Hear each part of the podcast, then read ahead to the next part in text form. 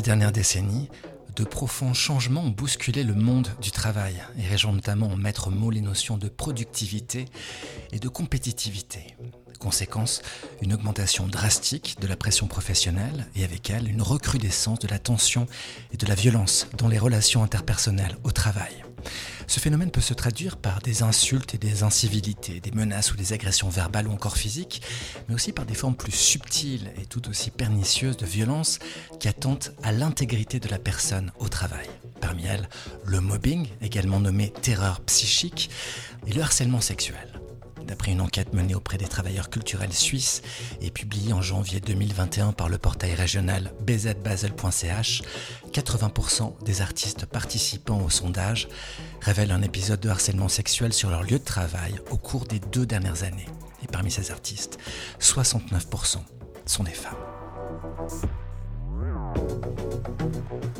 Écoutez De la santé au travail en milieu culturel, un podcast coproduit par FCMA, Artos, Pezzi et Sonart, quatre acteurs culturels majeurs des professions du spectacle en Suisse romande associés autour d'un programme commun poursuivi tout au long de l'année 2021. En jeu, en cinq sessions organisées dans des salles de concert fameuses de Genève ou de Vevey, de Yverdon Neuchâtel, identifier, comprendre et anticiper les problèmes liés à la santé rencontrés par les professionnels du spectacle dans notre territoire.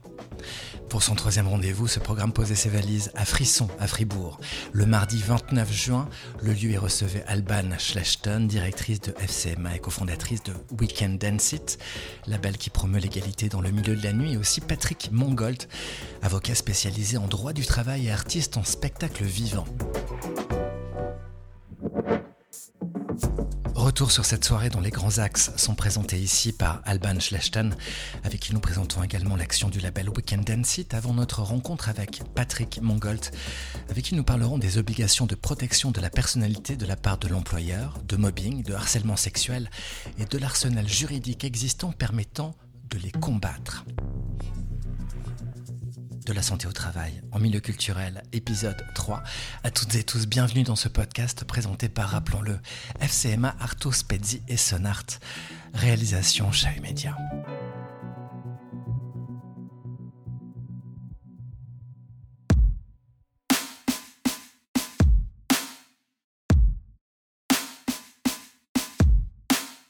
Alban, salut. Deux choses. La première, présenter l'intitulé de cette soirée. Et puis la seconde, on va parler de Weekend Dance It. Cette soirée, qu'est-ce qu'il faudra en dire? Qu'est-ce que tu aimerais en dire? Alors ce soir, on va aborder la question euh, difficile de la protection de la personnalité des travailleuses et des travailleurs sur leur lieu de travail. Et on va commencer par une euh, définition, une analyse de qu'est-ce que le mobbing et qu'est-ce que le harcèlement. Et puis ensuite, on déviera sur le sujet brûlant du harcèlement sexuel et on, sortira un petit peu de cette problématique pour la prendre un peu de plus haut et on abordera la question de euh, qu'est-ce que les violences sexistes.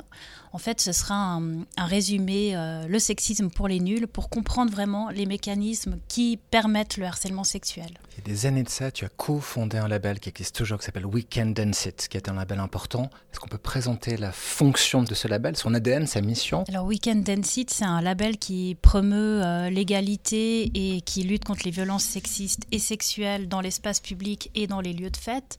Donc les lieux de fête, ça peut être des clubs, ça peut être des bars, ça peut être euh, des entreprises, ça peut être des parcs, ça peut être des terrasses ouvertes, ça peut être la fête de la musique, c'est plein d'endroits. Et euh, c'est un label qui donne des formations à des structures, notamment des structures employeuses. Et c'est un label qui fait aussi des actions de, promotion et de sensibilisation dans l'espace public, donc auprès euh, de tous les publics, sur euh, les violences sexistes dans l'espace public. Quel type de résultats le label a pu obtenir ces dernières années? C'est difficile de, de, parler de résultats parce que le sexisme, c'est quelque chose qui se cache en fait dans toutes les toutes les actions de notre quotidien, dans ce qu'on est, dans ce qu'on pense, dans ce qu'on vit. Euh, c'est difficile de, de, parler de résultats, mais c'est vrai qu'on a pu former euh, une dizaine d'établissements. Et euh, pour nous, ce qui est important surtout, c'est que les équipes soient derrière. Donc le premier acte, c'est de comprendre en fait les mécanismes du sexisme pour que toute l'équipe deviennent ambassadrices en fait euh, des valeurs de promotion de l'égalité et comprennent en fait quand on parle de harcèlement, quand on parle de violence, de quoi on parle exactement. c'est vrai qu'après la vague euh, MeToo, qui était essentielle, indispensable et qui n'est pas terminée, euh, on a vraiment mélangé tous les termes. Et c'est important de savoir de quoi on parle aussi pour pouvoir donner la bonne information à ses employés, à son public et puis aux personnes qui nous entourent. Quels sont les, outils fondamentaux que tu, avec ton équipe, leur transmets à ces lieux? Alors il y a une partie qui est très théorique, hein. c'est vraiment cette partie, euh, le sexisme pour les nuls, où en fait on décortique les logiques sexistes qui sont présentes dans notre société. Euh, on parle par exemple de sexisme ordinaire, c'est ce sexisme un peu caché qu'on voit euh, dans tout, dans la sous-représentation des femmes, notamment dans la musique, hein, puisque les chiffres viennent de sortir. Ça, c'est du sexisme ordinaire. Après, il y a le sexisme hostile, donc vraiment les violences, les agressions. Ça, c'est des choses qui sont plus visibles, mais qui sont aussi des violences sexistes. Donc, on décortique tout ça, et puis ensuite, on donne euh, des moyens d'action et des outils aux, clubs, notamment pour euh, construire eux-mêmes euh, une charte, des messages, et puis aussi avoir des outils rhétoriques pour répondre à ces questions. donc c'est de l'open source. Exactement. Toi, tu es militante, active et combattante depuis de très nombreuses années. Comment est-ce que tu vois l'évolution de ces combats jusqu'à aujourd'hui? Je ne sais pas s'il y a une amélioration ou des résultats positifs. En tout cas, c'est une problématique qui maintenant est, on va dire qu'on a ouvert l'enveloppe. On, a des, on a des chiffres, on a euh, euh, aussi des gens qui commencent à témoigner aussi en Suisse. Donc euh, il y a une parole qui se libère, il y a des structures qui ont envie aussi de se doter d'outils pour aller à plus de mixité. Euh, ou alors aborder des chartes euh, pour leur lieu, pour lutter contre les violences. Je pense qu'aujourd'hui, parler de sexisme, c'est plus un tabou. Parler de sous-représentation des femmes dans l'industrie de la musique, c'est encore compliqué, mais c'est plus un tabou. Donc en ça, il y a une amélioration. Après, les chiffres sont ce qu'ils sont, donc il y a encore beaucoup, beaucoup de travail à faire. Et ce travail va passer par la sensibilisation de quel type de public? Le plus jeune public, celui qui est en train d'arriver? Bah, toutes et tous en fait, parce que finalement euh, on est, on, a grandi dans une société sexiste, on vit dans une société sexiste, et donc c'est un travail de tous les jours qu'on doit faire en commun. Donc c'est pour ça qu'on a besoin de comprendre les choses de la même manière, de les questionner, de dire aussi des fois qu'on n'est pas d'accord, de, de dire qu'on comprend pas, c'est important parce qu'en en fait, pour lutter contre les violences sexistes, il y a aussi un outil super qu'est l'empathie. Donc, se mettre à la place de l'autre et comprendre en fait ce que vit l'autre. Par exemple, moi, quand je travaillais en club, euh, je vivais pas les mêmes soirées que mes collègues masculins. On faisait le même travail, euh, aux mêmes horaires, mais concrètement, on vivait pas les mêmes choses. Et ça, je trouve important de pouvoir en parler, de l'échanger et de comprendre ces réalités. Merci beaucoup.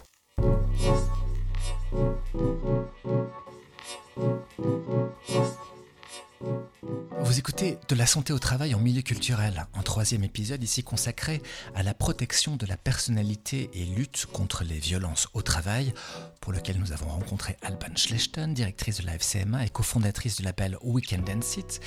Et à présent, nous discutons depuis une loge de Frisson à Fribourg des violences présentes sur un lieu de travail, mobbing, harcèlement sexuel notamment, et des dispositifs à mettre en place pour les éradiquer avec Patrick Mangold, avocat spécialisé en droit du travail et artiste en spectacle vivant.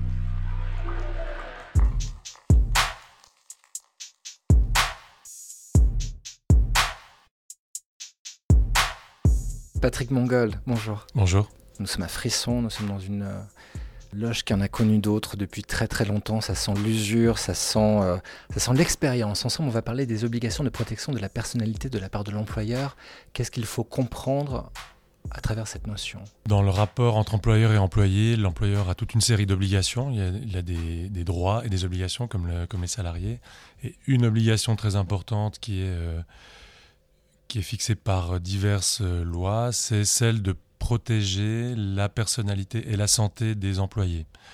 Donc c'est non seulement de s'abstenir d'avoir des comportements qui pourraient porter atteinte à la santé et à la personnalité, mais c'est aussi prendre des mesures pour faire en sorte que cette personnalité soit préservée. L'employeur a également l'obligation de protéger les valeurs de l'employé. Qu'est-ce qu'il faut comprendre par valeur? Il n'a pas nécessairement l'obligation de, de protéger les valeurs de l'employé, mais dans la notion de protection de la personnalité, il y a toute une série de choses qui sont, qui sont intégrées. Il y a notamment euh, alors la santé physique, la santé psychique, Il y a aussi l'intégrité sexuelle, la réputation par exemple, les libertés individuelles dans la mesure évidemment de, de ce qui est possible dans un cadre de travail, la sphère privée. Donc il y a toute une série de choses qui sont visées par cette notion très large et peut-être un peu floue de, personnalité. Est-ce qu'on pourrait donner un exemple de violation du devoir de protection? Alors on a par exemple, si on demande à des danseuses et danseurs de travailler 80 heures par semaine ou d'avoir 5 heures de repos par jour sur une période de deux mois, clairement, l'employeur ici va mettre en danger la santé physique de ses salariés, de ses interprètes, et ce sera une violation de, ce devoir de protection. Euh, après, on a d'autres exemples. Le, harcèlement sexuel hein, est une, une, violation du devoir de protection, soit que l'employeur lui-même ou elle-même harcèle sexuellement, soit que l'employeur ne prend pas les mesures qu'il faut pour prévenir le harcèlement sexuel chez, chez lui ou chez elle. Ça, c'est deux exemples qui peuvent apparaître à l'esprit comme évidents, mais il y a des points beaucoup plus pernicieux où apporter preuve peut relever d'une certaine complexité. Par exemple, préserver la santé psychique. Alors, préserver la santé psychique, c'est vrai que c'est euh, c'est assez, assez large et, et assez flou. Très concrètement, ça veut dire que si l'employeur constate chez une personne qui a des difficultés, qui a un, mal-être au travail, ça ne suffit pas de se, dire c'est un problème privé. Il y a un devoir d'intervention, de prendre contact avec la personne, de poser des questions, savoir comment ça va, essayer de déterminer si éventuellement il y aurait un, conflit interpersonnel, s'il y aurait des difficultés qui seraient liées à l'activité professionnelle. Et si ça entre dans la sphère de l'employeur, ce qui n'est pas forcément le cas, l'employeur va devoir agir. Si on est en présence d'un conflit interpersonnel qui engendre un problème pour l'état de santé psychique ou des difficultés, l'employeur va devoir par exemple organiser une médiation, euh, va devoir prendre des mesures en fait pour essayer de faire en sorte que la situation s'améliore. Patrick Mongold, qu'est-ce que c'est que le mobbing? Comment est-ce qu'on peut le définir? On entend beaucoup parler de, de mobbing. En fait, c'est une notion qui est très restrictive. On parle de mobbing euh, lorsque on est en présence de comportements qui portent atteinte au droit de la personnalité, qui s'exercent sur une certaine euh, durée, avec une certaine fréquence, à l'égard de quelqu'un qu'on cherche à mettre à l'écart d'un groupe, par exemple.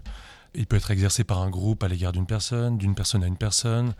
Ça peut être euh, un ou une supérieure à l'égard de subordonnés. Ça peut aussi être au niveau horizontal. Ça peut même être un groupe de subordonnés qui exercent du mobbing à l'égard d'un ou d'une supérieure. C'est une sorte d'état, c'est-à-dire que c'est par exemple le fait de... On dit bonjour à tout le monde le matin sauf à une personne. Quand on va boire le café, on invite tout le monde sauf une personne.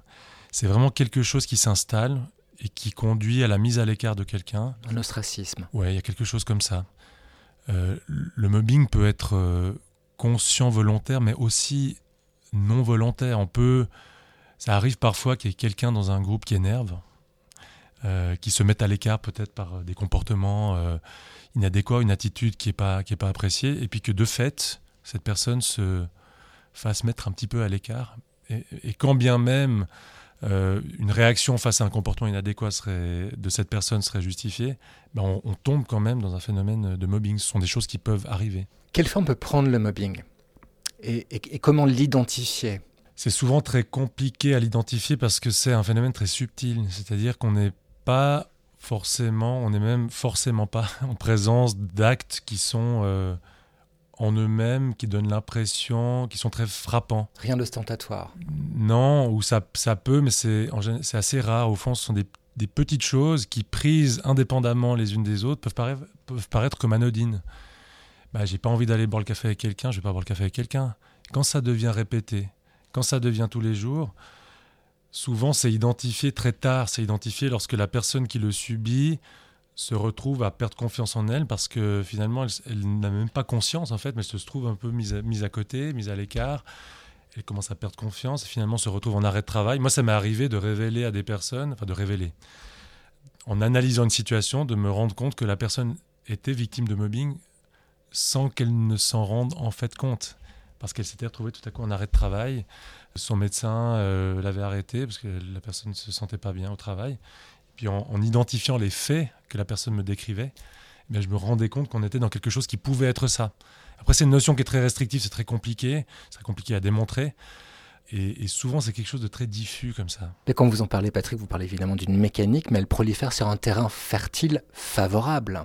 Quel type de terrain fait en sorte que le mobbing peut se développer? Il y a plusieurs choses que j'aurais envie de dire par rapport à ça. Il y a le, vraisemblablement le, terrain de la précarité professionnelle, c'est-à-dire que dans des endroits où on est très euh, dépendant, on est, très précaire, on peut être plus facilement sujet à ce genre de choses. Et puis il y a aussi, je pense c'est surtout ça, tout à coup, il y a, un, ouvrage qui est très intéressant de Marie-France Irigoyen qui s'appelle Harcèlement moral. Souvent ça clip, il y a quelque chose entre le ou les mobbeurs, mobbeuses et les mobés, où tout à coup il y a des, quelque chose qui, dans, le fonctionnement qui va ensemble. C'est-à-dire que un fonctionnement d'un mobbeur ou une mobbeuse qui pourrait pas s'appliquer à tout un chacun, tout à coup ça clip avec une personne qui va entrer dans un jeu. Donc on parle de compatibilité. Oui, il y a quelque chose dans ce relationnel et c'est très fin. Alors c'est vrai que quand on, est au tribunal, bah, le tribunal il fait une analyse très grossière. En gros, il faut établir les faits, puis il faut déterminer qu'on est en présence de mobbing. Mais si on fait une analyse psychologique très fine, c'est vrai que c'est des phénomènes qui sont très intéressants et très subtils, qui se mettent en place. En, termes d'environnement, j'avais noté que le mobbing pouvait proliférer dans des terrains euh, tels que des entreprises où les rythmes de travail sont infernaux, où la pression sur les collaborateurs est constante, où l'on constate également d'autres souffrances, du stress, des burn-out. Ça s'applique quand même pas mal à des appareils et des outils culturels du type festival. Mais davantage encore à Genève, seulement à Genève, l'Office cantonal de l'inspection et des relations du travail recense les cas qui lui sont soumis et il reçoit chaque année entre 150 et 200 plaintes pour mobbing, dont 40% sont des cas avérés. Est-ce que, selon vous, Patrick Mongol, ce sont des chiffres en augmentation aujourd'hui? J'ai de la peine à dire si, de fait, il y a plus de mobbing aujourd'hui qu'hier. En revanche, je pense que ce sont des, des notions qui sont plus mises au, au goût du jour aujourd'hui. J'ai l'impression qu'on a plus conscience aujourd'hui de son bien-être au travail qu'on avait avant qu'on accepte moins de, ne pas se sentir bien et donc on va peut-être avoir une tendance plus importante à, dénoncer, déjà à, se rendre compte soi-même, parce que ça part de là, hein, et ensuite peut-être à aller dénoncer la chose. Donc en ce sens-là, je, pense que c'est en augmentation. Quel recours légal pour la personne harcelée? Avant le recours légal, je pense que si on est conscient qu'on est en train de vivre quelque chose qui ressemble à ça, le premier recours, c'est d'en parler à sa hiérarchie. Euh, c'est d'en parler à l'interne, c'est d'essayer de couper la chose avant qu'elle se détériore. Ça, c'est la première étape. Et ensuite, si véritablement on se retrouve dans une situation euh, où on n'a pas d'autre recours que la justice, bah, c'est de saisir la justice, de demander des, indemnités pour atteinte aux droits de la personnalité. Mais je dois quand même dire ici que pour avoir conduit un certain nombre de procédures de mobbing au tribunal, que c'est un calvaire. C'est un calvaire parce que c'est très difficile à démontrer. C'est la, personne qui se plaint qui doit tout démontrer. Le fardeau de la preuve incombe à la victime. Euh, le fardeau de la preuve incombe à la personne qui prétend être victime de mobbing. Donc c'est très compliqué parce que non seulement il faut démontrer l'existence des faits, souvent, comme je disais tout à l'heure, on est en présence de phénomènes très subtils. C'est pas qu'on présente des lettres ou on nous écrit des insultes. C'est que euh, souvent, les témoins potentiels, parce qu'on peut démontrer par témoin, sont précisément les personnes qui sont les mobbeurs, les mobbeuses. Donc, c'est extrêmement complexe. Et ensuite, il faut, une fois qu'on a démontré les faits, il faut encore ensuite démontrer que ces faits sont constitutifs de mobbing. Ça, c'est le volet juridique. Donc, je vous le dis, c'est vraiment extrêmement complexe.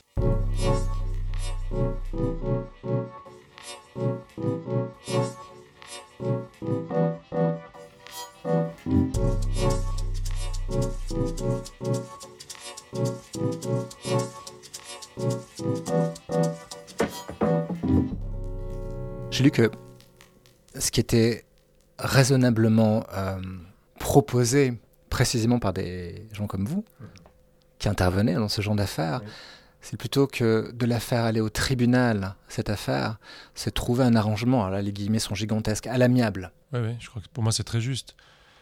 À chaque fois ou presque j'ai défendu des situations de, de harcèlement, de prétendu harcèlement, si on, donc on n'a pas un jugement euh, du tribunal, moi, mon but avec mes clients, c'était de faire en sorte de trouver un arrangement. parce que je savais ce à quoi on devait s'attendre devant le tribunal, le, calvaire qu'allait vivre la personne, d'entendre tous ces gens qui allaient dire que c'était pas vrai, que c'était du mensonge. Il y a aussi cette dimension-là. Et oui, parfois le recours, c'est d'intervenir même de façon musclée vis-à-vis de l'employeur, de dire les choses, puis ensuite d'essayer de se mettre d'accord pour pouvoir repartir avec euh, une solution, une forme de reconnaissance, même si elle est indirecte et qui permet au fond un apaisement aussi de la souffrance psychologique, puis pouvoir repartir vers quelque chose. Un procès, ça dure des années, surtout des procès comme ça. Si en plus il y a des recours sur recours, ça peut durer des années, des années où on n'arrive pas à se l'enlever de la tête. Et c'est très compliqué. Parfois on doit le faire. Quand on doit le faire, on le fait, mais c'est assurément pas la solution euh, idoine dans, dans, ce genre de situation. Patrick Mongol, quelles formes peuvent prendre le harcèlement sexuel? Alors, Le harcèlement sexuel peut prendre des formes très diverses. Euh, quand on regarde la définition du harcèlement sexuel qui découle de l'article 4 de la loi sur l'égalité, hein, qui vraiment euh, donne la définition du harcèlement sexuel, qui ensuite a été euh, développé par la jurisprudence du tribunal fédéral.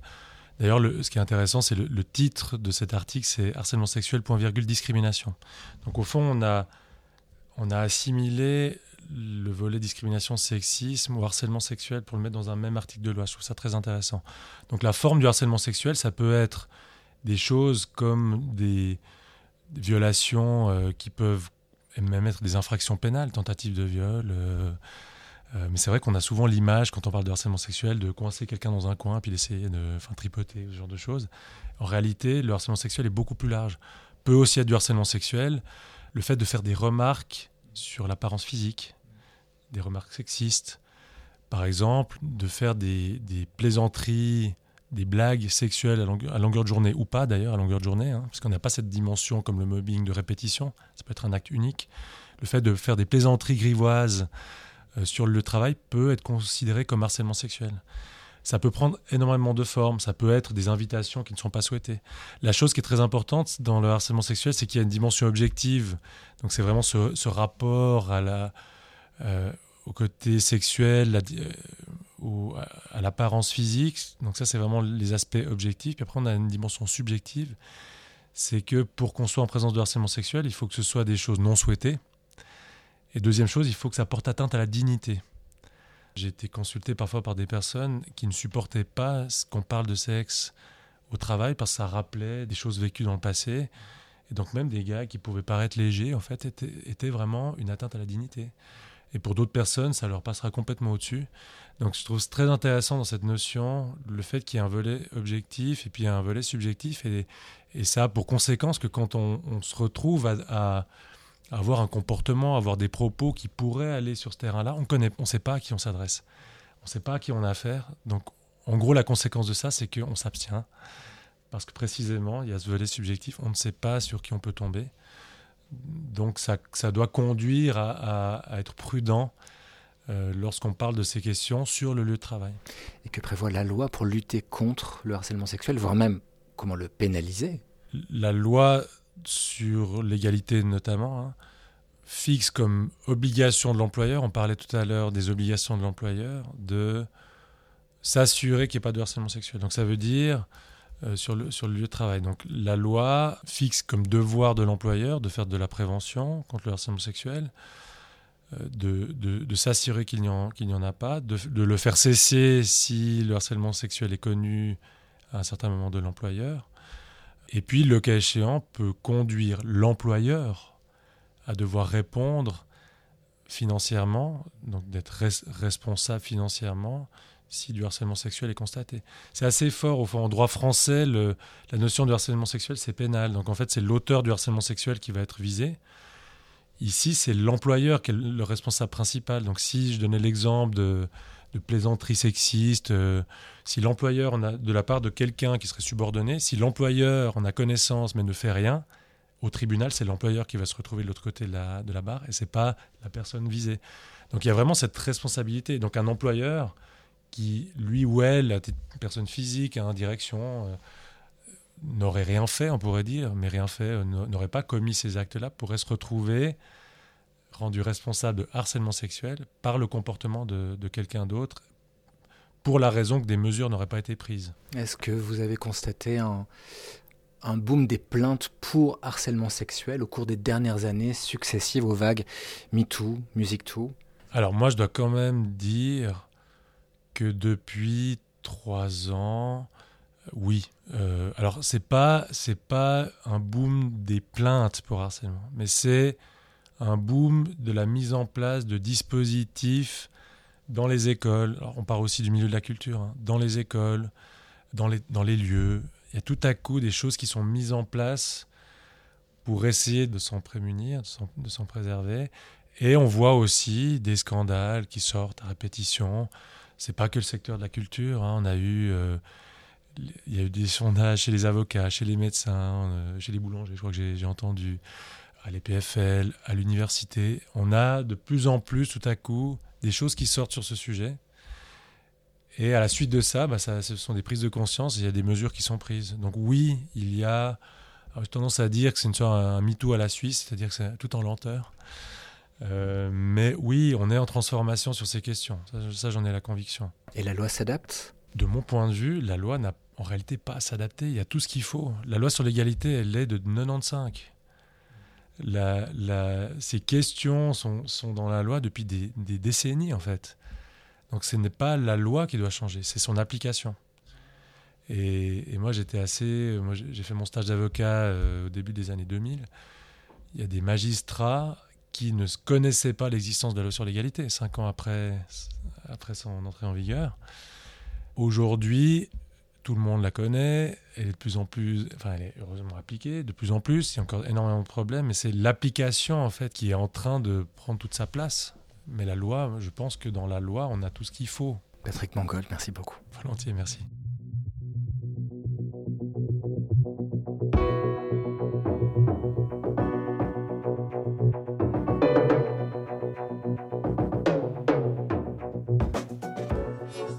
Alban Schlechtan et Patrick Mongold étaient les invités de ce troisième épisode de La santé au travail en milieu culturel, un podcast produit par FCMA, Artos, Pezzi et Sonart dans le cadre du cycle de conférences Santé au travail.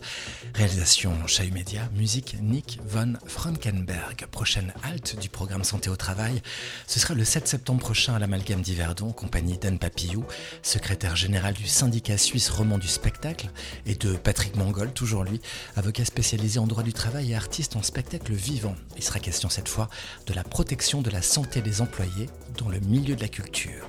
Une rencontre qui donnera lieu au quatrième podcast de cette collection. Plus d'informations sur le programme Santé au travail sur les sites internet de FCMA, Artos Pezzi et Sonart. Ce podcast, quant à lui, se découvre également sur l'ensemble des plateformes de podcast iTunes, Spotify, Deezer et bien d'autres. On vous dit à bientôt pour un autre épisode de ce programme. thank you